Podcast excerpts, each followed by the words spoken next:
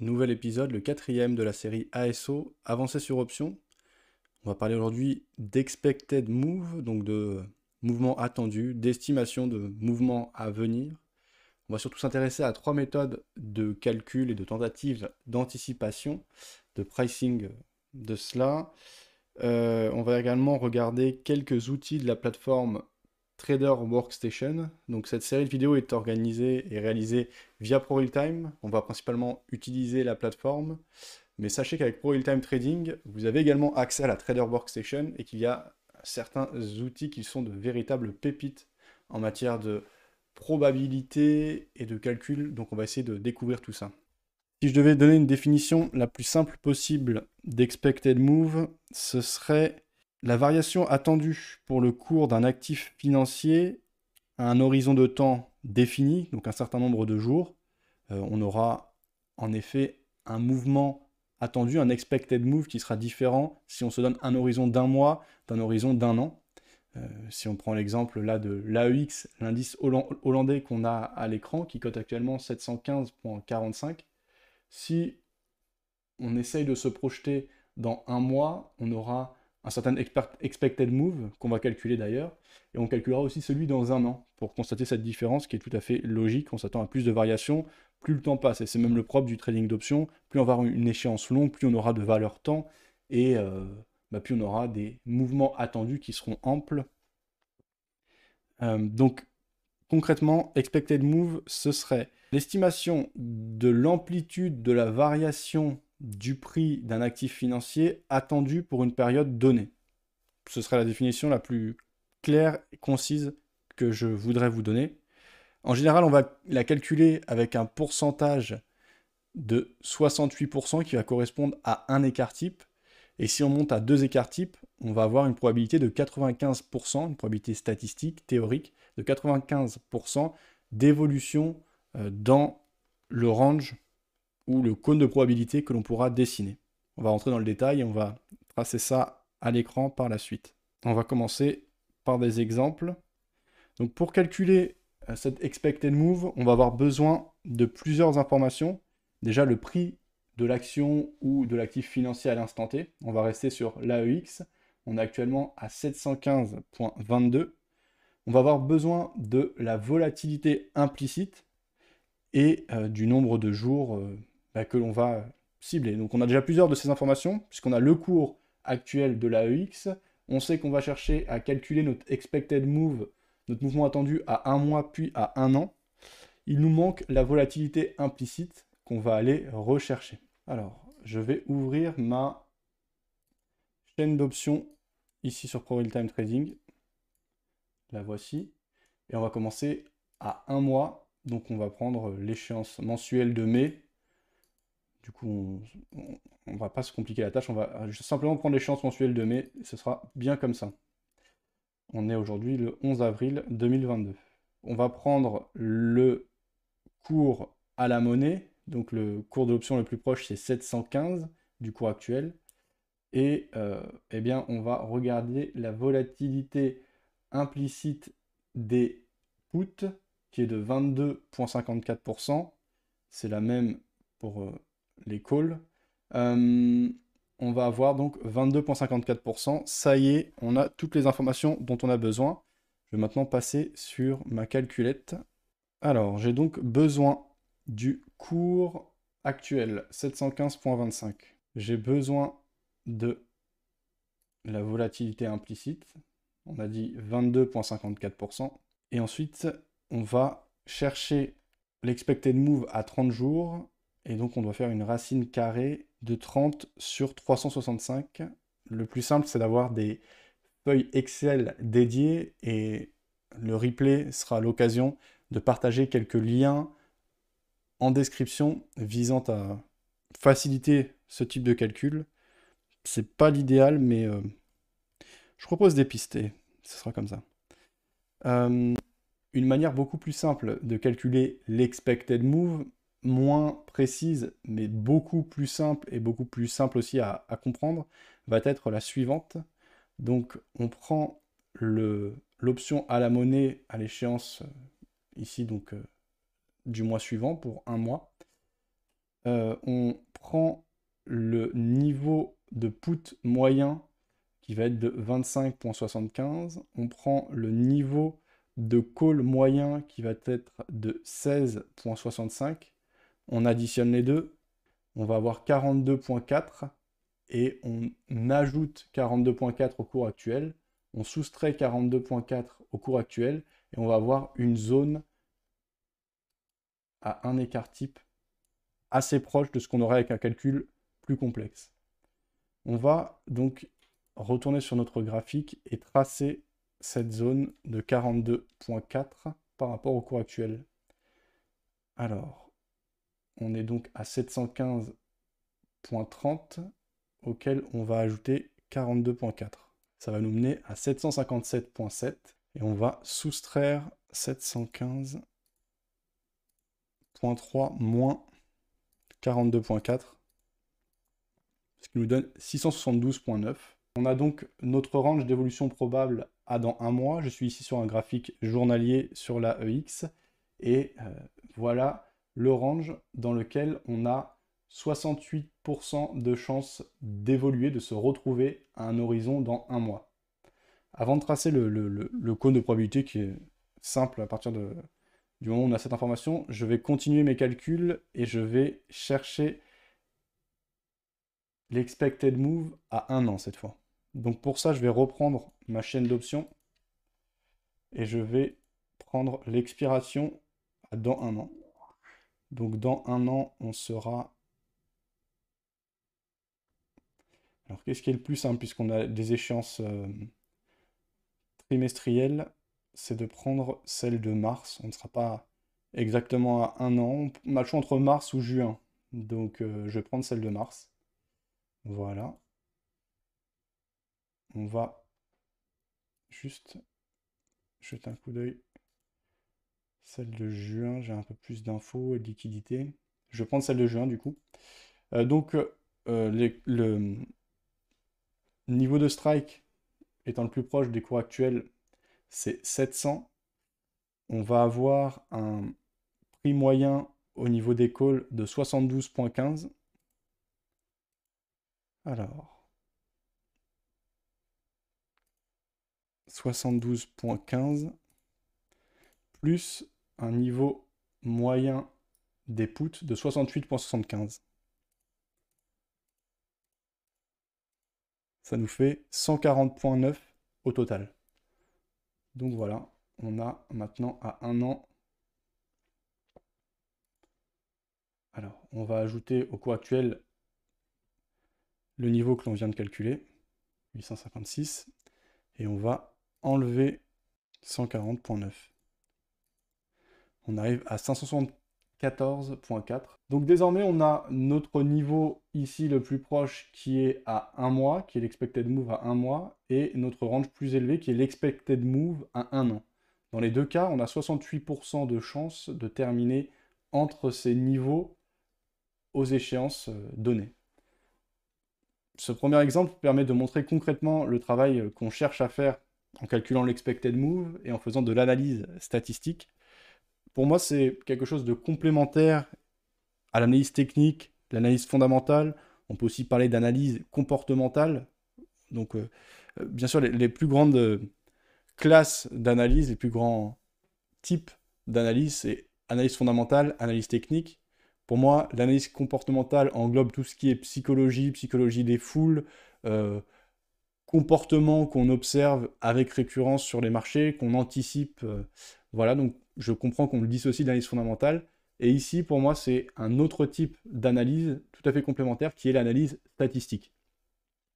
Euh, on va tracer des cônes de probabilité. Alors pour ça, je vais prendre sur ma plateforme des lignes obliques et euh, je vais euh, en fait les relier à hum, la période dans le futur de manière à avoir quelque chose de plus visuel. Ce qu'on appelle aussi un cône de probabilité. Alors vous le verrez parfois de, manière courbe. Moi je vais le tracer avec des courbes obliques. Donc on part du, cours actuel et, euh, et, bien là on a pris une échéance à juin 2023. Donc on va mener jusqu'à là. voilà, je me mets en juin 2023. et je relis, voilà. Et je fais la même chose vers le bas. Et je relis, voilà. J'ai donc ici un cône d'évolution probable.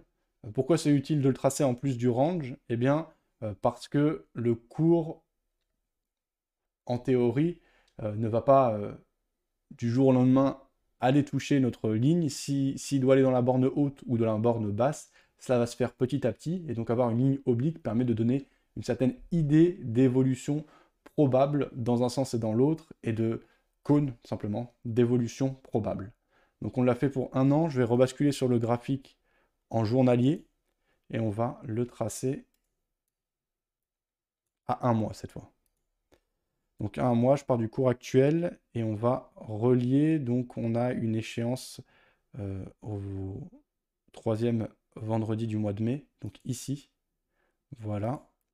Et pareil par le bas. Et on va aller ici. Et voilà. Donc on a notre cône d'évolution probable pour les semaines à venir, à horizon un mois, et notre cône d'évolution probable pour les mois à venir, donc à échéance un an. Voilà. On a réalisé notre analyse statistique sur la EX. On l'a fait à la main, c'était assez laborieux. Comme tout le temps, euh, maintenant, nous avons des outils qui permettent de le faire de manière plus fiable, plus rapide, plus sympa et plus ludique. Mais je voulais commencer par un calcul concret et tracer comme ça nos, nos, dessins de manière à expliquer et euh, exprimer ce qu'on calcule.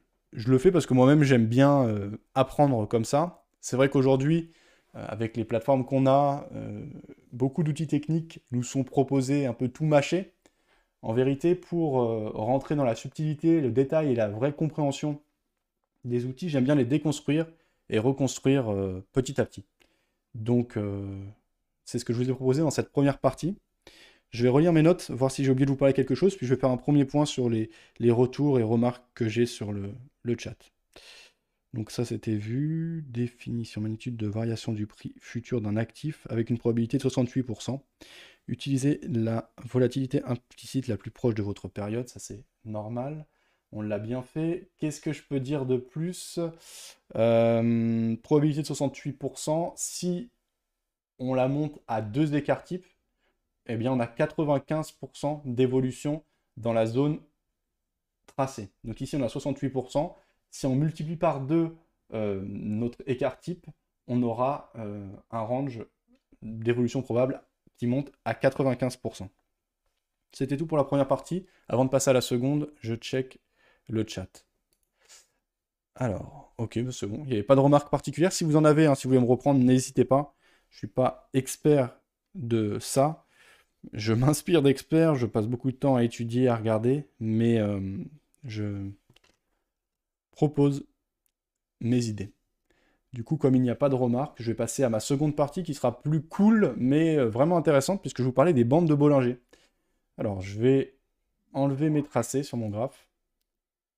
Ouais, je vais enlever mes tracés. Déjà, je vais passer en graphique journalier. On va rester sur la X, on est très bien dessus. En plus, je le traite pas mal en ce moment. Je vais juste enlever mes ranges et mes tracés. On va repartir avec un graphique relativement vierge. Je vais quand même laisser mes indications relatives au volume en bas et euh, les volumes distribués en fonction des prix à gauche. Je pense qu'ils ne gênent pas la compréhension. Quoique peut-être que ces ceux-là, peut-être qu'ils me gênent un tout petit peu. Alors je vais les, les enlever, les volumes par prix. Voilà. Tiens, pour info à propos de ProRealTime, vous savez que là je suis sur la V11, que la V12 est en cours de développement, en finalisation. Elle est même déjà disponible en version bêta si on en fait la demande. Euh, pour l'instant, moi je me suis plutôt concentré sur le test de la version mobile. Ça va être une sacrée petite révolution là, pour les utilisateurs de ProRealTime d'avoir l'application mobile. Euh, là, elle n'est pas encore disponible dans les stores, mais elle est déjà disponible à laisser en version bêta sur euh, le, site de ProRealTime. Je vous mettrai le lien en description. J'ai posté quelques tweets et vidéos pour l'exemple sur les réseaux. C'est très important. Aujourd'hui, un mobile, c'est quand même bien complémentaire. Alors, si je comprends qu'on ne prenne pas de position à partir d'un mobile, puisqu'on n'a pas assez d'informations ou qu'on n'est pas assez à l'aise, Encore que pour du long terme, pour moi, ça ne pose pas trop de problèmes. Euh, quoi qu'il arrive, c'est un très bon moyen de monitorer ces trades. Donc ça, c'est plutôt une bonne nouvelle. Il y a beaucoup de news qui arrivent de ce côté-là. Passons aux bandes de Bollinger. Je vais ajouter mon indicateur.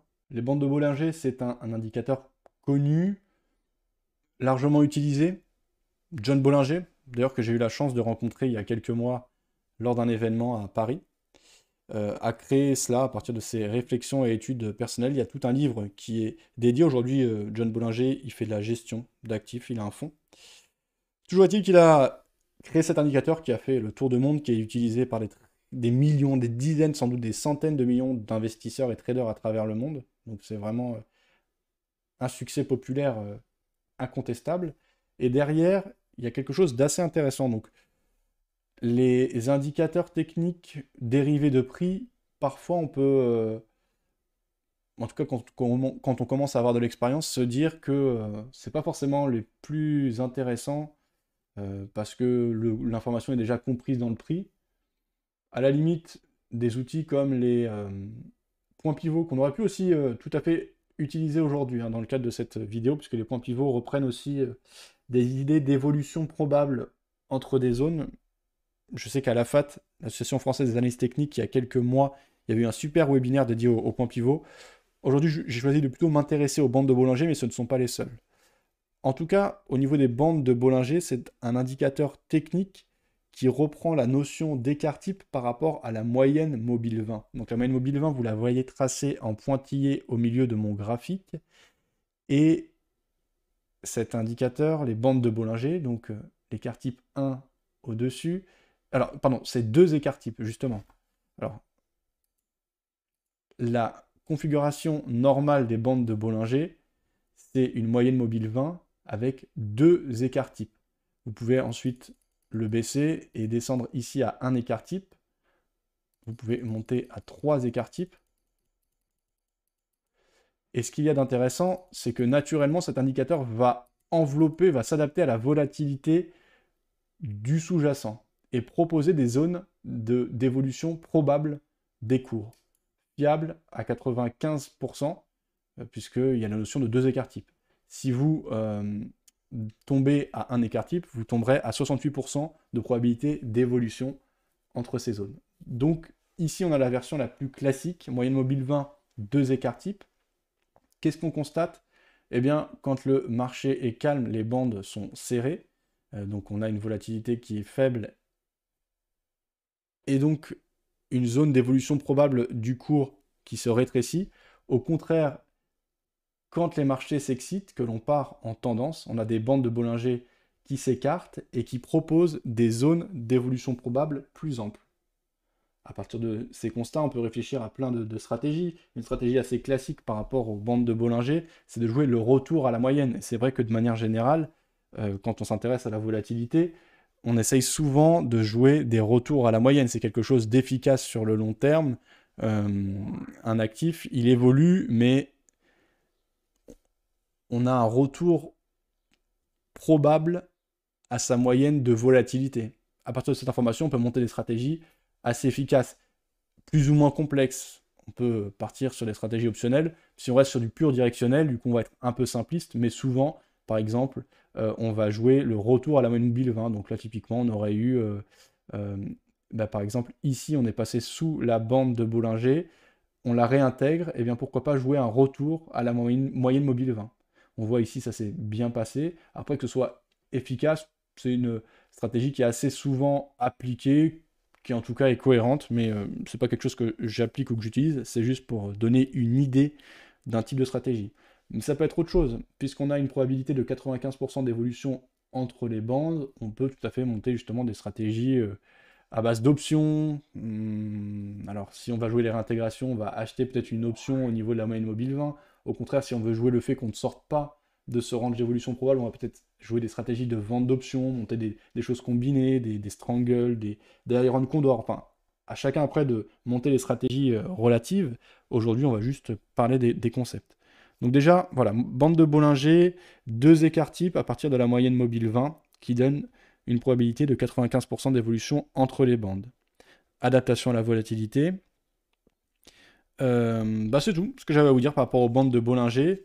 Euh, là, pour le coup, sur les bandes de Bollinger, si on prend euh, la fiche Wikipédia, on va avoir les informations très précises sur la méthode de calcul, sachant que ce n'est pas un, outil qui est difficile à, calculer. Il n'y a pas besoin d'être un mathématicien hors pair pour ça. On va vraiment avoir toutes les infos de manière très complète sur la fiche Wikipédia relative, que ce soit historiquement, sur, que ce soit sur la manière dont c'est calculé.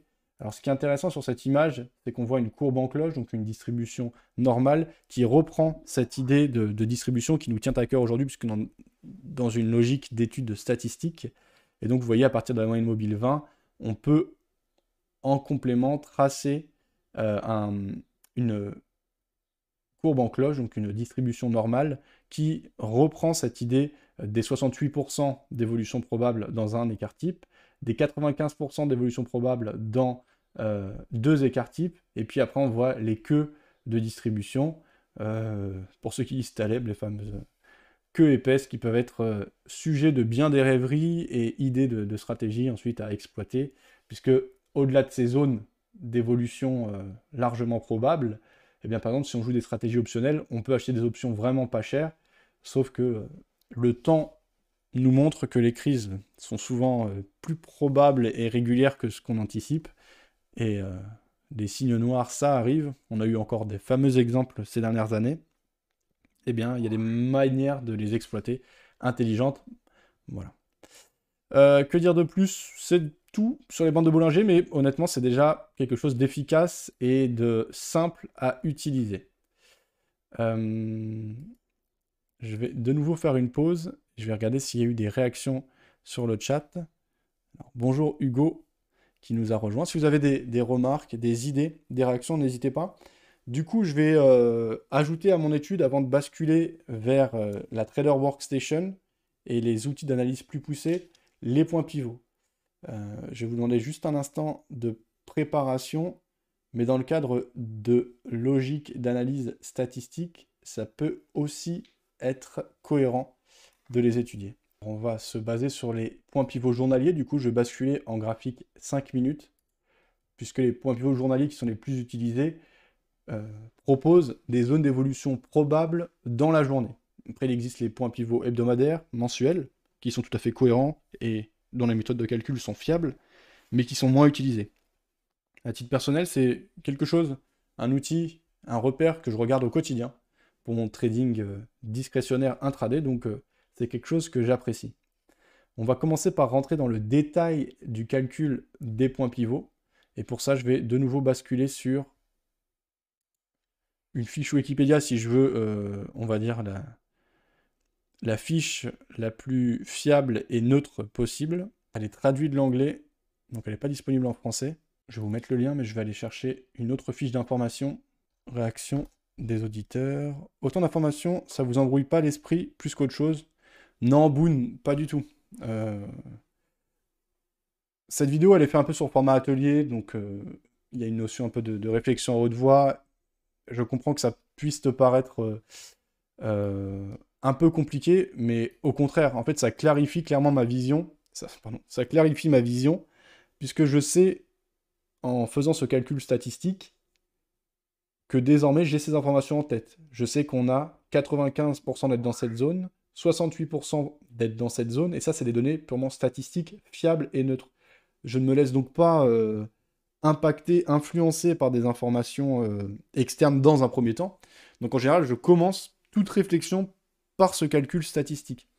Et euh, ça me permet d'avoir les informations les plus neutres, fiables, claires possibles. C'est des données statistiques. Ensuite, je rentre dans la cour de, la subjectivité, en ajoutant les informations fondamentales, comportementales, l'analyse technique, mais je commence un peu comme si je dresserais une carte en me disant voilà mon terrain de jeu, voilà mes probabilités objectives et neutres, et à partir de là, je montre quelque chose.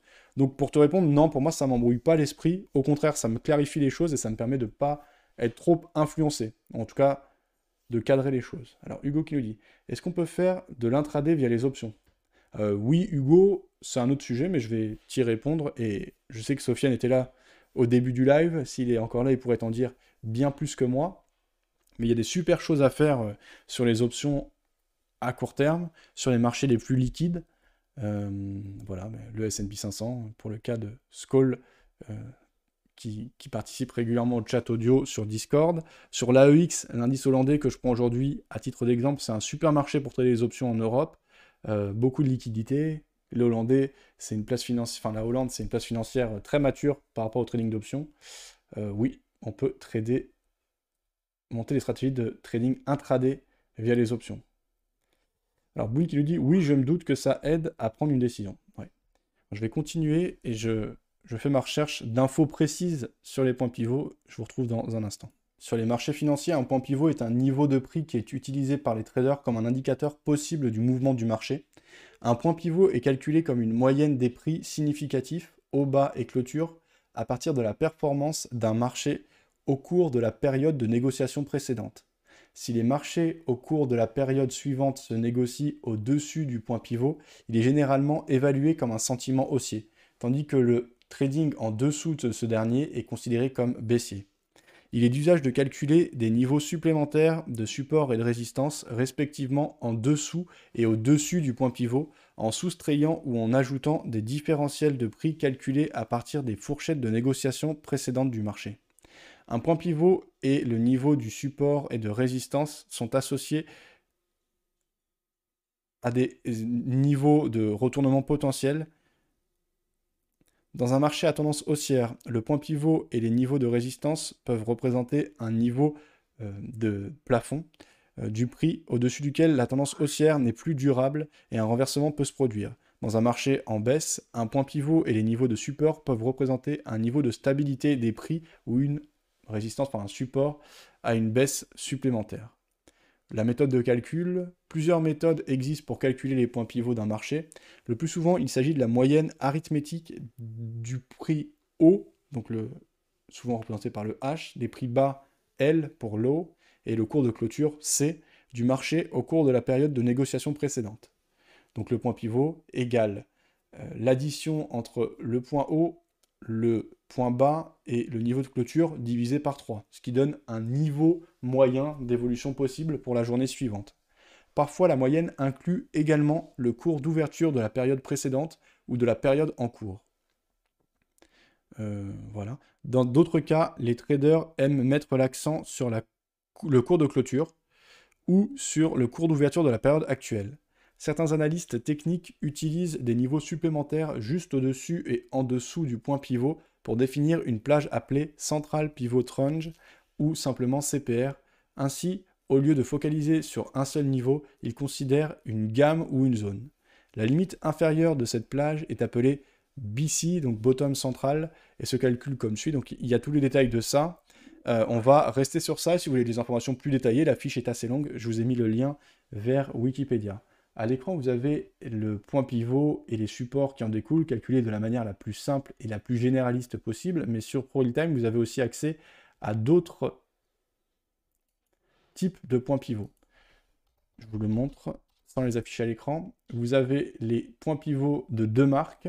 Vous avez les points pivots de Woody. Vous avez les points pivots Camaria. Ça, je crois qu'il y a des niveaux intermédiaires. Les points pivots avec la notion, euh, en tout cas couplée à des ratios de Fibonacci. Donc euh, voilà, nous on va rester sur l'exemple le plus simple. Donc ici, on a compris que notre point pivot qui est inscrit depuis ce matin, il est calculé à partir des cours de la veille, euh, donc qui était ici pour la, séance de la veille, et euh, c'est assez cohérent hein, quand on compare, on n'a pas de surprise, on voit qu'on est dans une zone moyenne par rapport à la veille et qui est de nouveau proposée aujourd'hui. Alors ce matin, euh, on, a eu euh, d'abord une dynamique baissière, on a eu une hausse, mais on est resté toute la journée sous notre point pivot. Donc on a une journée plutôt baissière euh, aujourd'hui. D'ailleurs, on voit notre AEX qui perd 1,37%. Ça, c'est cohérent. les niveaux de support, donc S1, S2, S3 qui nous intéressent aujourd'hui, ont assez bien joué leur rôle. En tout cas, on voit pour le S3 qu'on a rebondi dessus à plusieurs reprises. donc on a eu en tout cas un niveau de support assez fiable. Moi, ce que j'aime par rapport au point pivot, c'est déjà que c'est largement utilisé.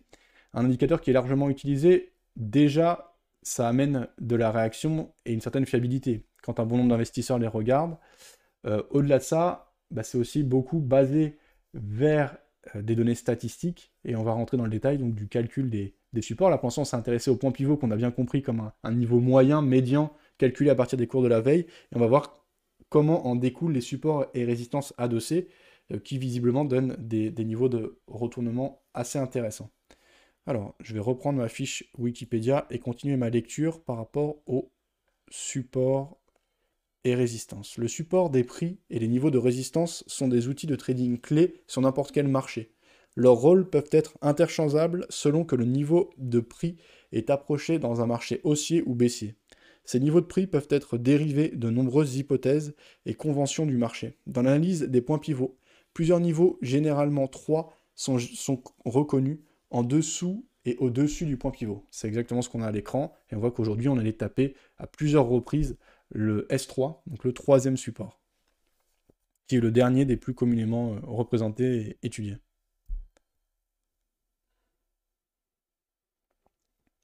Dans la liste des points pivots, plusieurs niveaux, généralement 3, sont, reconnus. Celles-ci sont calculées à partir de la fourchette de mouvement des prix au cours de la période de négociation précédente, ajoutée au point pivot pour les résistances et soustraites à celui-ci pour les niveaux de support. Donc là, on a une logique assez proche de l'exercice qu'on a fait au début de ce live, euh, où euh, on avait un cours initial et où on calculait les niveaux d'évolution probables. Ce qui est d'intéressant euh, par rapport à ce type d'étude, c'est qu'on se projette vraiment dans le futur. On n'a pas des indicateurs ou des outils qui sont tournés vers le passé ou qui ne se basent que sur des données passées. Certes, on se base sur des données passées, mais pour donner des niveaux futurs clairement annoncés à l'avance. Le premier et le plus important niveau de support, c'est aussi pardon, des outils qui ne repeignent pas. Une fois qu'on a ces niveaux, ils sont fiables et stables pour la journée. On ne va pas avoir des recalculs, etc., qui pourraient amener plus de cohérence, mais qui du coup biaiseraient un peu, puisque en tant que trader, on a besoin d'une information à un instant T, sachant qu'elle évolue en continu. Euh, c'est une sorte de repère.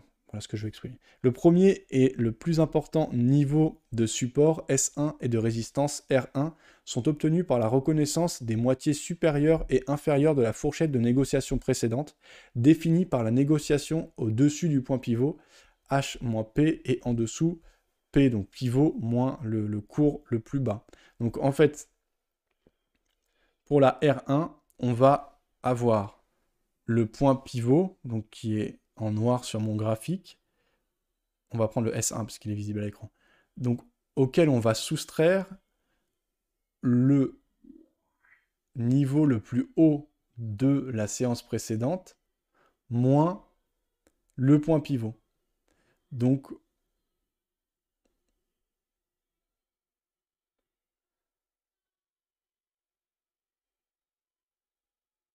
ça correspond également à deux fois le point pivot moins le niveau le plus haut. Je vais pas... Euh, je vais pas rentrer plus que ça dans le détail du calcul, parce que je suis un peu pris euh, au dépourvu et que je veux pas perdre trop de temps, comme on a pu le faire dans la première partie, mais simplement dire que le S1, donc le premier support,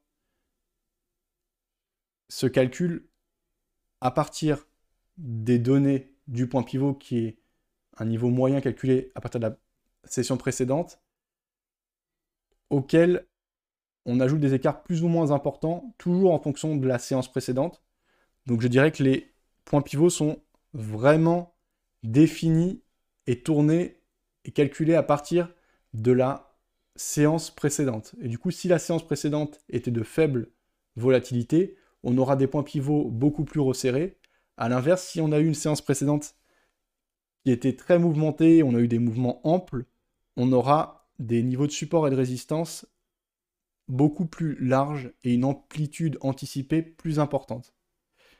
Alors, je précise du coup que si c'est utile d'avoir ces informations pour avoir une certaine neutralité, je pense qu'ensuite c'est important de faire un travail de recherche plus subjective pour essayer d'anticiper intelligemment la volatilité à venir. Je veux dire par là que si on a par exemple d'abord un lundi qui est tout à fait calme, mais que le mardi, on a des nouvelles d'extrême importance qui vont tomber, euh, qu'on a un climat particulier ou une volatilité dont on sait qu'elle n'aura rien à voir avec celle du lundi, eh bien, il faudra peut-être adapter sa compréhension et son interprétation des points pivots. Euh, donc, euh, en cela, l'utilisation de la volatilité implicite, notamment fournie par les market makers sur options, sont des outils vraiment indispensables à utiliser, à mon sens, par les traders, même si on ne monte pas stratégie optionnelle, parce qu'au on se base sur des données dynamiques. Et dans la notion de volatilité implicite, bien sûr, on anticipe les événements à venir. C'est pour ça que, par exemple, la volatilité implicite sur une action précise va être très important juste avant l'annonce de résultats d'entreprise, puis va largement baisser à la suite. Or ça, par exemple, un point pivot ne pourra absolument pas vous le donner. C'est une certaine compréhension, une analyse fondamentale et comportementale qui vont vous permettre d'estimer cela. Donc on n'est plus dans des données purement mathématiques et théoriques, il faut qu'on passe sur de l'anticipation réaliste avec une certaine compréhension réelle des événements qui nous attendent. Je terminerai et je clôturerai ce chapitre dédié au point pivot pour vous indiquer donc que ce sont là aussi des outils d'analyse statistique. Je vais regarder les réactions sur le chat et je vais passer ensuite à la plateforme Trader Workstation. Sofiane qui nous disait Je suis là. Oui, on peut trader les options en intraday, je confirme. Les risques sont moindres que les futurs. Euh, ça dépend après si tu es plutôt acheteur ou vendeur. En général, c'est vraiment important de d'articuler les deux. Et puis, pourquoi ne pas le faire? En fait, on prend beaucoup de plaisir en général à, articuler le directionnel de l'achat d'options. Je sais que c'est ce que fait beaucoup Sofiane, par exemple, euh, ou même de la vente. Mais disons que avec euh, l'achat d'options, en tout cas comme ce que fait Skoll, euh, ça permet de clairement limiter son risque d'un côté, de ne pas se priver de gains potentiels de l'autre, et euh, peut-être d'avoir moins de stress que d'être euh, vendeur d'options. À l'inverse, le vendeur d'options, il va avoir vraiment le, temps qui va jouer pour lui, mais vraiment l'idéal c'est de mêler le tout. Hein. Si on peut le faire, c'est là où on va être le plus fin et le plus cohérent possible par rapport aux idées stratégiques qu'on veut mettre en place. Disons que tu connais ta perte à l'avance, donc on a une meilleure gestion du risque de manière générale. Bonne soirée à tous, que l'argent soit avec vous, Boone. Bah, bonne soirée à toi, merci d'avoir suivi. Alors, je vais basculer sur Trader Workstation. Sachez que euh, quand vous passez par Pro Real Time Trading, vous avez accès à la Trader Workstation. Et actuellement, sur la Trader Workstation, il y a des outils très avancés en termes de probabilité, justement de, pricing, d'options, dont ce serait dommage de se priver. Euh, donc profitez-en et euh, renseignez-vous pour y accéder, mais sachez que vous pouvez euh, si vous avez un compte Pro Real Time Trading. Alors, je vais afficher quelque chose. Donc ça, c'est ce qu'ils appellent le Probability Lab. Et pardon, je l'ai trop. Ok.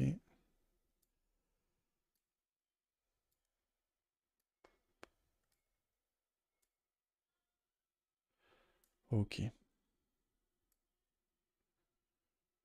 Je vais essayer d'afficher le maximum d'informations.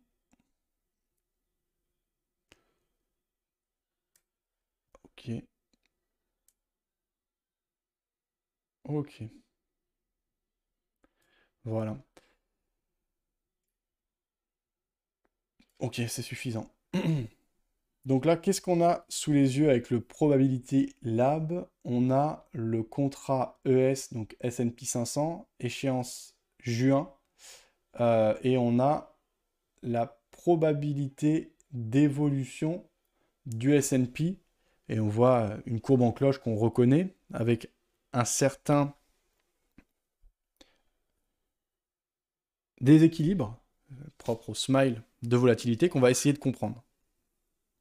Et après, il y a des choses qui permettent d'aller beaucoup plus loin, mais ce sera le dernier chapitre de cette vidéo qui est censé être une introduction à l'analyse statistique, donc je vous laisserai ensuite creuser.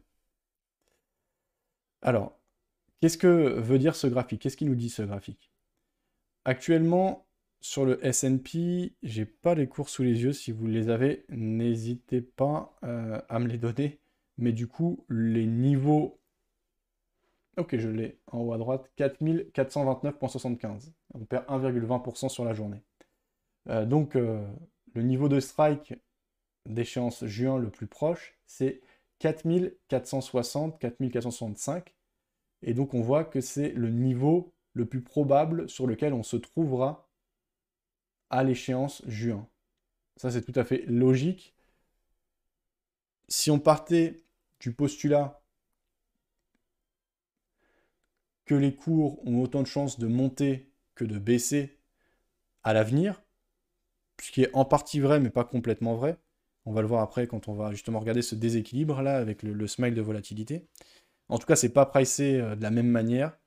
Euh, si on a autant de chances de monter que de baisser, bah, la probabilité la plus forte dans deux mois, donc avril, mai, juin, dans deux mois, c'est qu'on soit sur les mêmes niveaux qu'actuellement. Puisqu'entre-temps, on peut monter, baisser, monter, baisser, mais le plus probable, c'est qu'on revienne sur nos niveaux. Euh, plus on va s'éloigner des cours actuels, moins on a de chances de s'y retrouver dans deux mois. Ça me semble assez logique, mais si je veux l'exprimer d'une autre manière, euh, dans deux mois, on a plus de chances de rester ou d'être proche des cours actuels que d'être 1000 points plus bas ou 1000 points plus haut sur le S&P 500.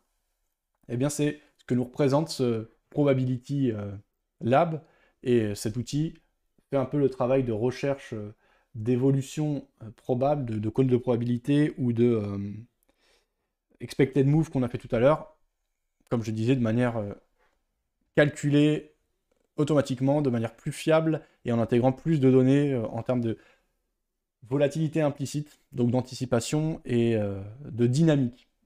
Voilà, que ce qu'on a pu faire nous-mêmes à la main. Donc, qu'est-ce qu'on constate? Ok, on a le plus de probabilité, c'est ce qu'indique le diagramme, de rester proche des niveaux sur lesquels on est. Ceci dit, euh, si on prend par exemple les 4300 25, donc qui seraient des niveaux euh, éloignés, mais pas complètement euh, incohérents par rapport au cours actuel qui est de 4460, eh bien, on a quasiment 10% de chances de s'y trouver. Alors, interprété autrement, on peut dire qu'on a donc 10% euh, de chances d'être en dessous. On a aussi 10% de chances d'être au-dessus de 4520 et on a 80% de chances d'être entre les deux. Le déséquilibre dont je parlais, c'est la courbe au niveau de la baisse qui est différente de la courbe au niveau de la hausse. Qu'est-ce que ça veut dire cette différence? C'est aussi à référer à la notion de smile de volatilité. C'est que les puts, donc les assurances pour se couvrir contre une baisse sont plus chères que les calls. Dans l'absolu, c'est logique, puisque les marchés, donc les actions qui composent le SP 500, les 500 actions qui composent le SP 500, ont une direction naturelle qui est haussière. C'est le sens du marché, c'est le sens d'une entreprise que de prospérer, que de gagner de l'argent, que d'avoir des investisseurs qui parient sur sa hausse. En général, on met du temps à construire. En tout cas, d'un point de vue philosophique, c'est comme ça que je comprends. Si vous n'êtes pas d'accord encore, n'hésitez pas à me, reprendre. On met du temps à construire, et c'est le but de construire et d'avancer, et c'est un but qui est plutôt bien atteint quand on regarde les performances du S&P 500 euh, décennie après décennie. Euh, le marché monte, et de toute façon, le S&P 500 étant un indice, il intègre les valeurs les plus fortes et il exclut les valeurs les plus faibles. Donc il est fait pour monter à long terme. Et euh, si on considère que l'humanité est tournée vers le progrès, en tout cas le progrès technique, c'est cohérent de voir un marché monter petit à petit, bâtir petit à petit, mais de manière bien plus régulière. En revanche, quand le marché se met à baisser fortement, qu'on a des pics de volatilité, ça correspond en général à des choses inattendues, vu que ce n'est pas notre but en tant que groupe social que de perdre, que d'échouer c'est en général des surprises qui font qu'on échoue, et donc des mouvements de baisse brusques un manque de repères brusques, c'est ce à quoi correspond la volatilité. La volatilité des prix, c'est qu'à un moment donné, on manque de repères euh, pour pricer un actif. C'est pour ça que les spreads augmentent, et, etc. Concrètement, hein, si, on devait se le représenter de manière euh, un peu plus tangible que ce qu'on a désormais avec nos marchés 100% électroniques, eh bien, euh, c'est logique d'avoir des calls, donc des options d'achat, moins chères que les options de vente, puisque lorsque les marchés baissent, cela se fait avec du fracas, un certain désordre, un manque de volatilité, une brutalité. L'expression la plus classique, c'est les marchés actions montent par les escaliers et descendent par l'ascenseur. Euh, eh bien, cette courbe l'illustre. Et ce qui est intéressant, c'est que, étant donné qu'on se base sur des options négociables, on n'est pas en train de faire de la pure analyse statistique, mais c'est quelque chose d'un peu plus profond, puisqu'on y ajoute à cette analyse statistique une notion d'actif négociable, tradable à l'instant T. Les options, vous pouvez vous positionner dessus à tout moment, c'est des produits financiers qui s'échangent. Euh, donc voilà. C'était euh, le dernier euh, outil et la dernière chose que je voulais vous montrer, mais sachez que sur la Trader Workstation, vous avez plusieurs outils très intéressants à exploiter, à utiliser et qui permettent de représenter les choses d'une manière cohérente, inspirante. Voilà. Je vais retourner sur ma plateforme ProRealTime et ça va être l'heure de conclure ce live. Bah, ça fait une heure. C'est à peu près la, tranche que j'avais prévue. Pour moi, l'analyse statistique, c'est devenu quelque chose de super important. Je voudrais euh, simplement parler de quelqu'un qui était très intéressant, mais qui ne communique plus malheureusement sur les réseaux. C'était Jérôme Neguiral, euh, que vous avez retrouvé à quelques reprises, et qui lui est toujours, parce que je suis certain qu'il est toujours sur les marchés, euh, très friand de ce type d'analyse et de la manière dont on peut exploiter toutes ces informations concrètement en idée en stratégie de trading. c'est quelque chose qui est largement utilisé dans le monde professionnel euh, c'est euh, quelque chose qui ne peut que renforcer son trading, sa compréhension des marchés. Donc, euh, j'ai envie de dire, ne soyons pas feignants, parce que ça a été mon cas pendant de nombreuses années. Donc, j'imagine que je ne suis pas le seul à creuser un petit peu, parce que le plus dur, c'est de creuser au début, mais une fois qu'on a compris les grands mécanismes, ça devient un réflexe, qu'on a les bons outils. C'est des outils qui sont souvent soit gratuits, soit pas chers, donc pourquoi s'en priver? C'est juste une question de, de faut le faire, quoi. Il faut un peu, un tout, petit peu euh, assimiler les informations et s'y habituer. Mais ça peut que renforcer sa compréhension des marchés, la fiabilité de ces stratégies, de ces stratégies, de, de la mise en place de ces idées. Euh, c'est des données, des données euh, objectives et neutres, donc ça permet parfois de se dépolluer le cerveau de nos propres biais. donc voilà, que, que du positif à vous dire. Réaliser de l'analyse statistique, et d'ailleurs, avant de terminer ce live et pour regarder vos questions, etc., je vais lancer un petit sondage. Réalisez-vous une analyse statistique? Je vais le lancer sur le chat de YouTube. Et on va passer à la session de questions-réponses. Pour clôturer, on va prendre euh, quelques instants. Là, si vous avez des, questions, si vous avez des remarques par rapport à ce que j'ai dit, si vous voulez me reprendre, si vous voulez me partager des, informations, des vidéos à regarder, euh, voilà, ben, c'est le moment réalisez-vous régulièrement des analyses statistiques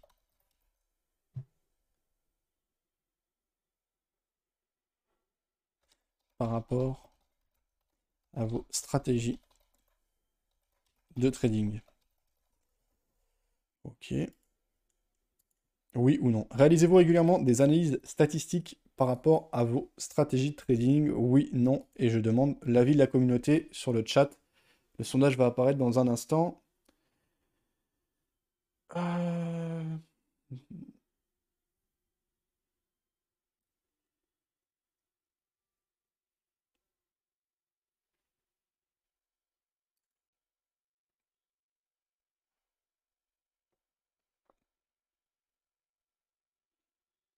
Hugo qui nous dit j'aime.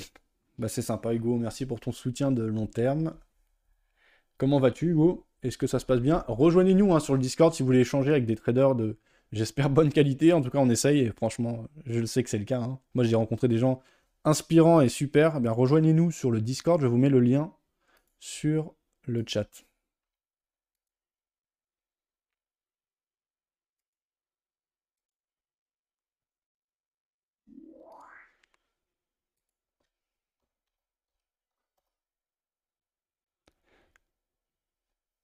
La tournure que prend la chaîne, ouais, ouais, bah. En tout cas, Hugo, dans l'idée, hein, maintenant ça fait longtemps que je fais vidéo bourse et je suis certain que toute ma carrière sera tournée vers les marchés financiers pour plusieurs raisons. D'une part parce que c'est ma passion, mais même au-delà de ça, j'ai tellement, euh, j'ai tellement donné en fait pour, euh, pour cette chaîne, pour ce projet, que je peux plus m'arrêter. Il faut, c'est un peu une vocation. C'est plus seulement euh, mon business, c'est vraiment, voilà. Après, il faut trouver un modèle viable et fiable. Il faut, mais bon, je suis content d'avoir ces retours positifs de ta part. Sofiane qui nous dit les analyses statistiques historiques peuvent également représenter un bon complément à ces analyses statistiques futures. Euh, ok. Est-ce que tu peux préciser ce que tu appelles analyse statistique historique? Est-ce que tu veux euh, parler notamment euh, Moi, j'en fais rarement de moi-même, mais souvent sur les réseaux sociaux, je vois des comptes que j'aime bien suivre qui nous disent voilà le S&P. Bah, par exemple, quand on approche de Noël, c'est tout le temps, c'est un cas typique ça. on sait qu'il y a le rallye de fin d'année eh ben, euh, on estime, voilà, on sait que durant cette période, 60-70% du temps, le S&P a fait ce type de mouvement. Et du coup, c'est ça que tu appelles l'analyse statistique historique?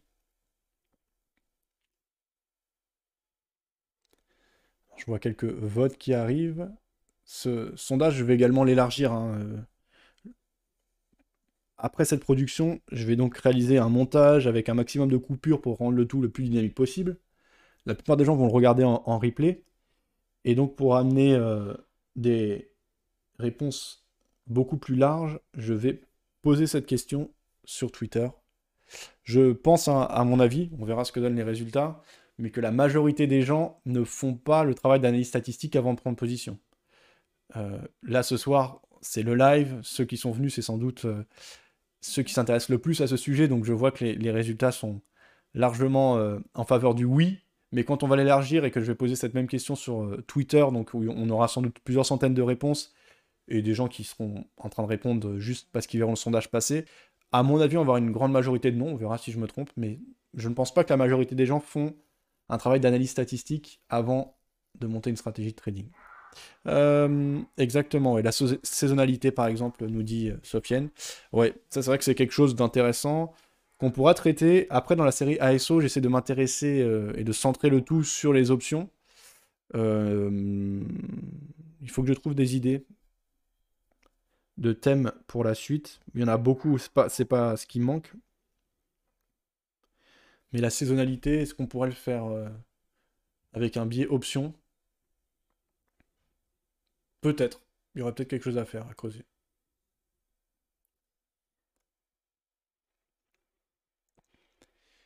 Donc parmi les liens que je vais vous partager de tête, euh, il y a beaucoup de, chaînes en anglais, hein, notamment sur TestyTrade, ils ont beaucoup parlé de l'expected move, la manière de le calculer, donc là vous aurez toutes les, références. Euh, sur différentes chaînes d'options américaines, ils sont vraiment excellents. En français, il y a un gars qui s'appelle Captain, euh, je ne sais plus si c'est Captain Crypto ou Trader, qui traite principalement les options, euh, les, les cryptos, et qui fait notamment les options sur crypto via Deribit et via un autre exchange dont je crois qu'il s'appelle Delta, qui propose des options, euh, mais pas euh, centralisées comme celles qu'on peut avoir sur le CME ou quoi, mais indexées sur le, les crypto-monnaies. C'est des outils assez puissants, hein, notamment Deribit. Aujourd'hui, il me semble que du côté du CME, on a les options sur les contrats micro futurs Bitcoin. Donc euh, il y a de quoi faire désormais de ce côté-là aussi. Et il a fait une vidéo sympa sur l'expected move, sur la manière la plus simple de le calculer, là en additionnant euh, le call, le prix du call moyen et le prix du put moyen à la monnaie, à l'échéance. C'est vraiment la manière la plus simple et quand même assez proche de la réalité. Euh, en français, quelqu'un que j'aime bien suivre sur Twitter et qui a réalisé quelques vidéos, c'est Karim, option K, d'option K. il y avait Jérôme, ça c'est sûr, Jérôme Néguiral, qui était super intéressant sur tous ces sujets, mais qui ne poste plus. Par contre, regardez le webinaire qu'on a fait dédié à High Volatility, puisqu'à un moment, il a travaillé au développement d'High Volatility. Et donc, c'était tout un outil quand même pas mal dédié et orienté euh, professionnel, mais qui était ouvert aux particuliers et qui n'était pas si cher. Hein. je veux dire, euh, vous aviez trois versions différentes et la version pro, elle était, je ne me rappelle plus, mais c'était, on parlait de quelques dizaines de dollars par mois et tout était vraiment centré vers la volatilité. Et si on sait exploiter ces données, c'était quelque chose de super puissant. Voilà. Alors, Philippe, comment vas-tu? Salut, Investui parle des effets de marché. Alors oui, Investui, c'est une solution de, trading automatique. Euh, qu'est-ce que je peux te dire? Euh, Oui, bah, les effets de marché.